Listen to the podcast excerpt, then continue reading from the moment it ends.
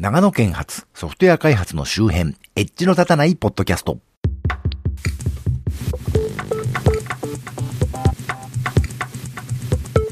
どうも、マッチーこと町田です。このコーナーでは、長野県在住の私が、最先端ではなく、単純に気になったネット上の話題について取り上げていきます。では最初の話題。あの PC98 が高値で売られていた意外な場所で活躍中、朝日新聞デジタル。えー、これは結構前から言われてた話なんですが、ちょっと記事を読みます。80年代後半から90年代前半のバブル経済期に設備投資された工場設備は、開発コストを抑えるため、当時の汎用機だった PC98 でシステムを組むケースが多かったという、その後、不況に見舞われるなどしてシステムを更新するタイミングを逸して、当時のまま使い続けている工場こそが、今も PC98 が活躍する現場だ。そう聞くと、設備投資に費用をかけられず、最新デバイスに馴染めないような町工場の高齢経営者を想像してしまう。しかし意外にも、ロングセラー商品を作っているような大企業ほど、古い設備の更新に膨大な費用がかかるため、古い PC を使い続けるケースが多いという、ほとんどが Windows 以前の N88 ベーシックや MS-DOS といった当時の OS で動いている。えー、三島の顧客には自動車やインフラ、電車製、電車製造など、みんな知ってる有名な会社さんもいますとのこと。えー、下読みも何もしないんで神々ですけど、えー、っと、いわゆる PC98 が、えー、製造業のラインとかで、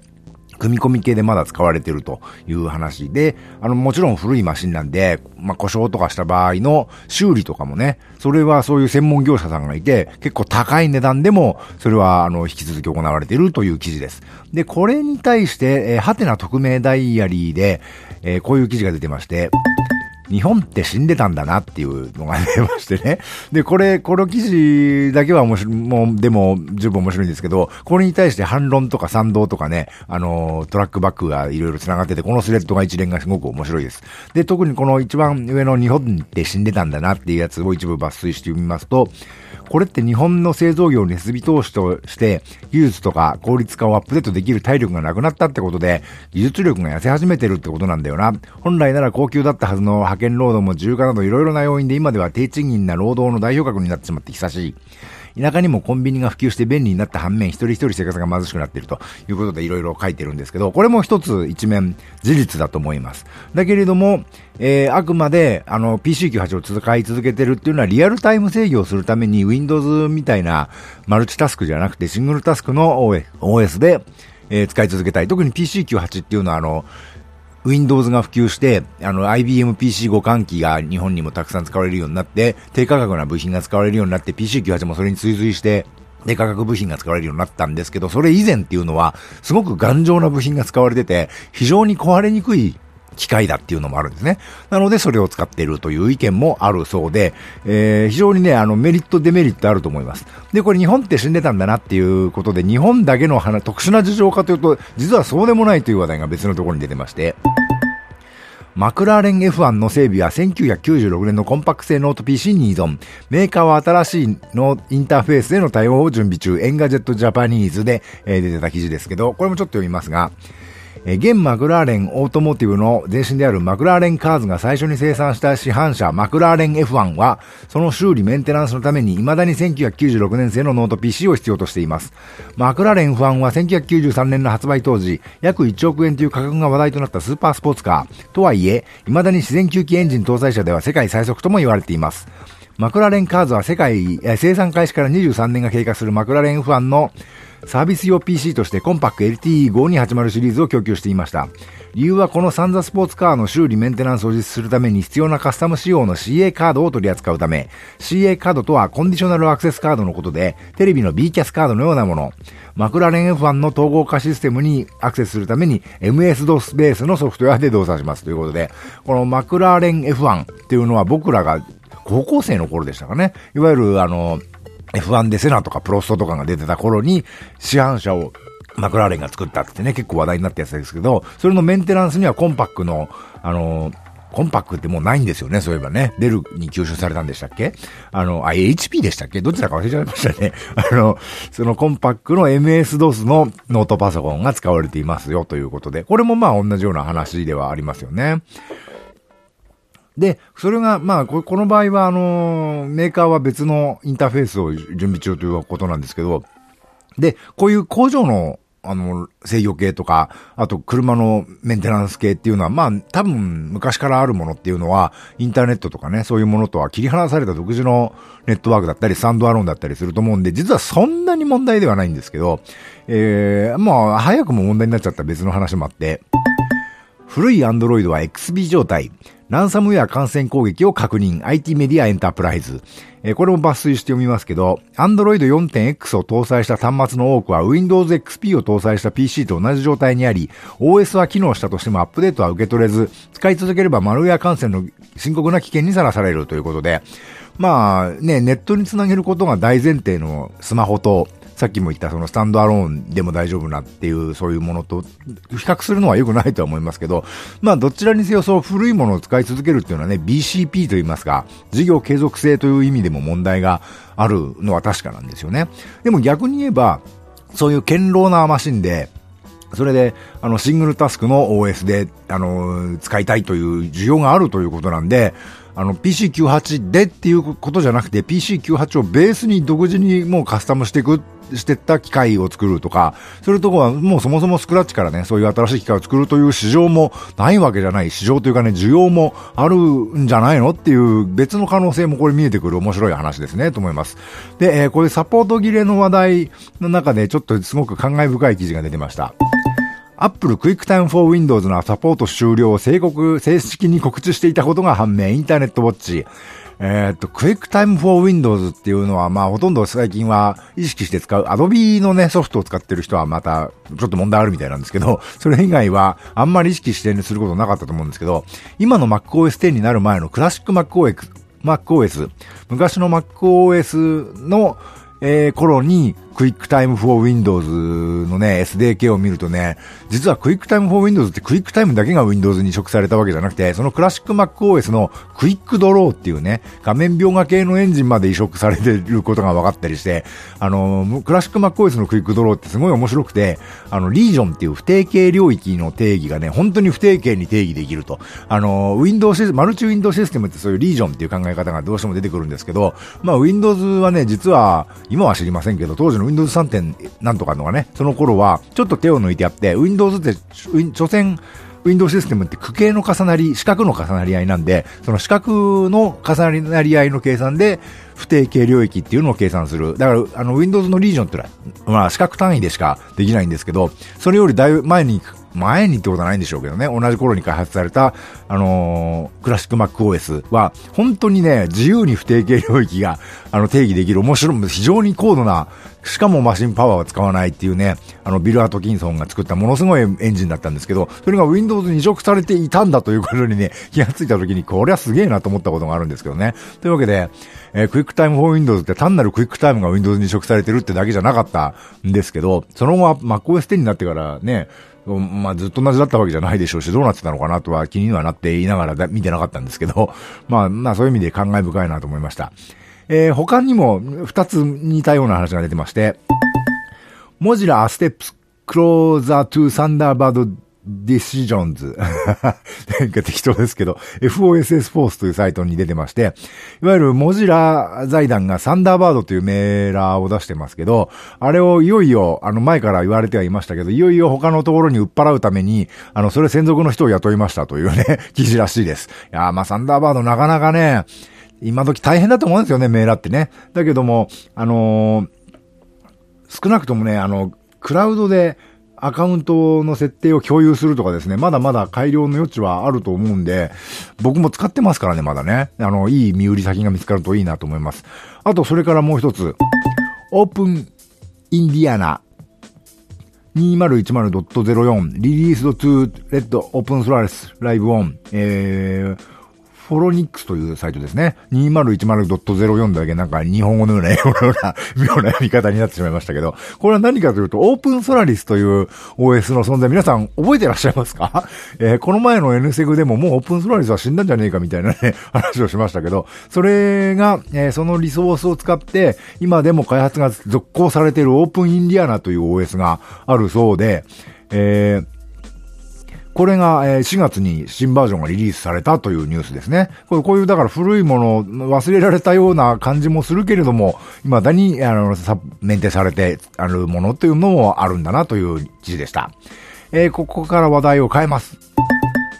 Linux の生みの親リーナス・トーバルズがこれからも開発を続けると明言。一生 Linux 宣言か、えー、ギガザ、 GIGAZINE のところに出てました。えー、これも一部記事を読みますが、リーナス・トーバルズは、氏はあまり基調講演というものを好まないのですが、2016年4月4日から6日までサンディエゴで開催された Embedded Linux Conference 2016に姿を見せて、ダーク・ホーンデル氏と対談し、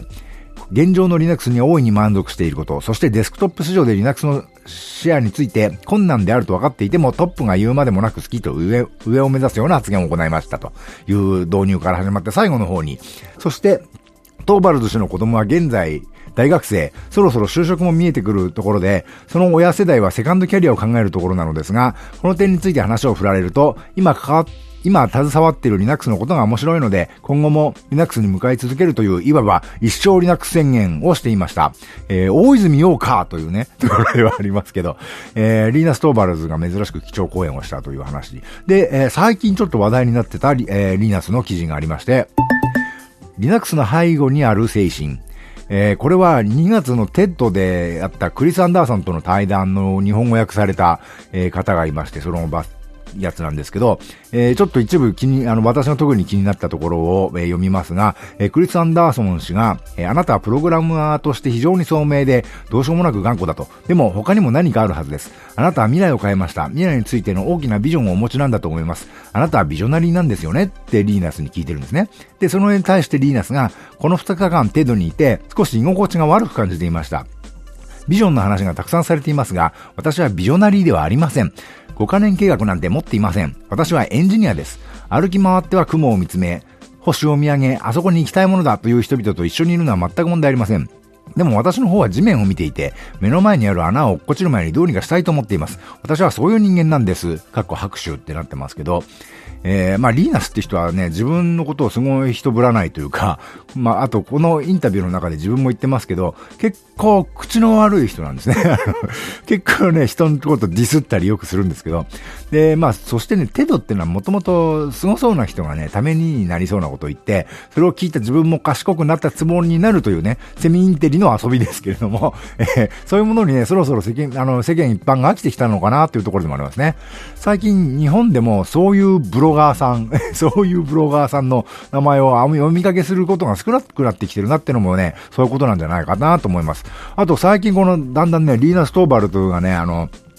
スティーブ・オズニアックに見た目が似てきたなっていうのもね、なかなか興味深いところではないかと思います。えー、次の話題。プリンスさん死亡の前日、関係者が薬物依存専門医に緊急連絡、BBC ニュースの記事を Yahoo ニュースが載せてました。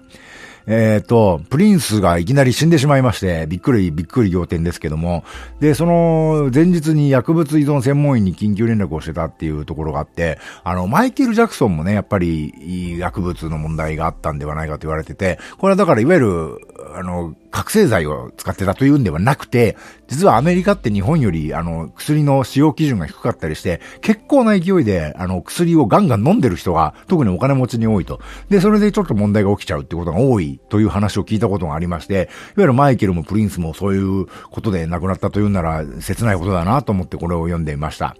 で、えー、プリンスの関係で言うと、こ、こちらの話題。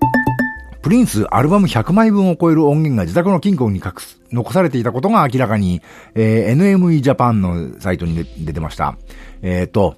プリンスってものすごい多作で、発表されてる曲はその一部で、で、海賊版もどんどんどんどん出てたっていうのが あるわけで、100枚分しかないの？みたいなところはね、実はあるんですけど。で、まあ、ビートルズなんかね、あの、解散した後にも、秘蔵音源みたいのが結構出てますけど、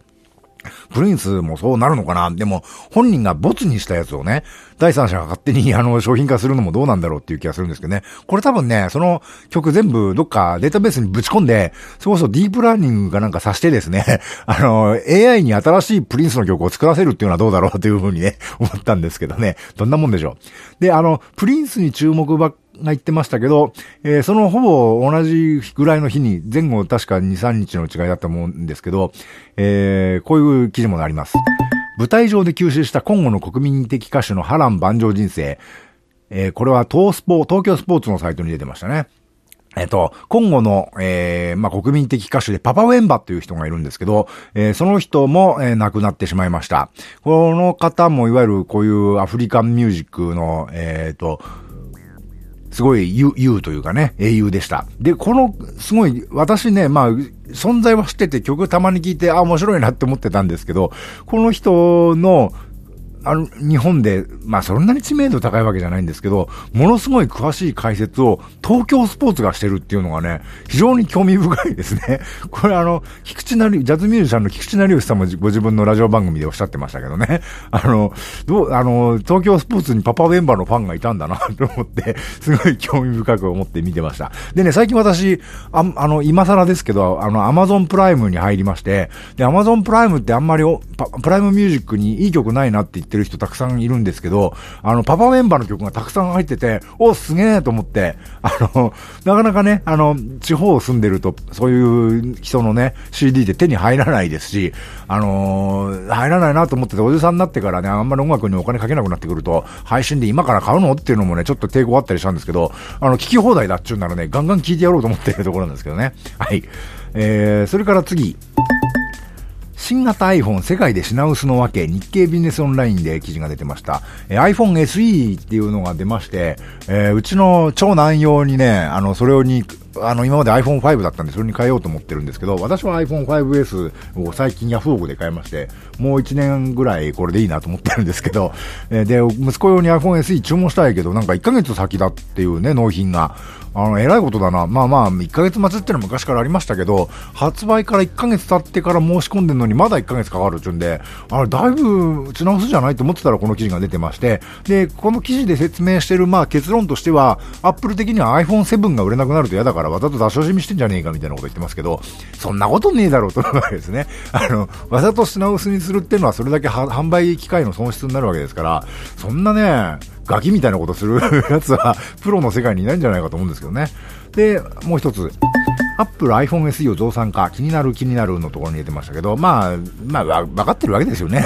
だからまあ、増産するという話が出てるようで、えっ、ー、と、いわゆる3月末の発売の時に申し込んだ人にそろそろ届き始めてるそうなので、うちもね、まあ、まあ、まあ、ゆっくり待ってればそのうち来るかなと思ってますけどね、ということで。えー、そういうわけで、えー、他にもあるんですが、ちょっといっぱい紹介したので、えー、ちょっと一つだけ言うと、えー、この話題が気になりましたね。山中に遺棄された猫21匹が、と長野市が保護、県警で捜査、産経ニュースのところに出てましたけど、あのー、長野市の新州新町の山奥に猫が21匹も捨ててあったというね、ど、誰がやったんだこういうことをというふうに思いましたけどね。あのー、山の中に猫捨ててくればいいやっていうかね、そういう昔みたいなことやめてくださいよ。その、21匹もですからね、とんでもないですよね。あの、昔、私もね、結構山の方に住んでましたけど、あの、うちの少し隣というかね、少し離れたところに、無人の小屋があったんですその中がね、猫屋敷になってたことありましたけどね。まあ、そんなわけで、そういう、ね、猫とかね、大事にしてくださいよということで、え っはい。今回ご紹介した各記事へのリンクは、ショーノートから貼っておきます。この番組の配信サイトにアクセスしていただくか、えー、お使いの iPod、iPhone 等の画面から、えー、タップしていただいてアクセスできるようになっていると思いますのでご参照ください。ではまた。